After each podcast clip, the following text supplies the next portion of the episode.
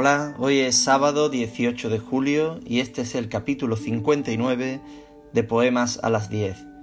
Hoy, Río mío de mi huir, de Juan Ramón Jiménez. Río mío de mi huir, salido sol de mis venas, que con mi sangre has regado parajes de tanta tierra.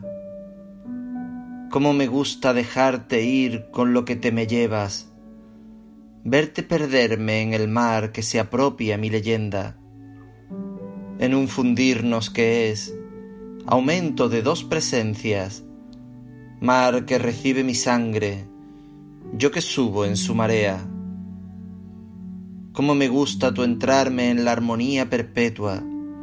elemento que no apaga la pesantez de la piedra,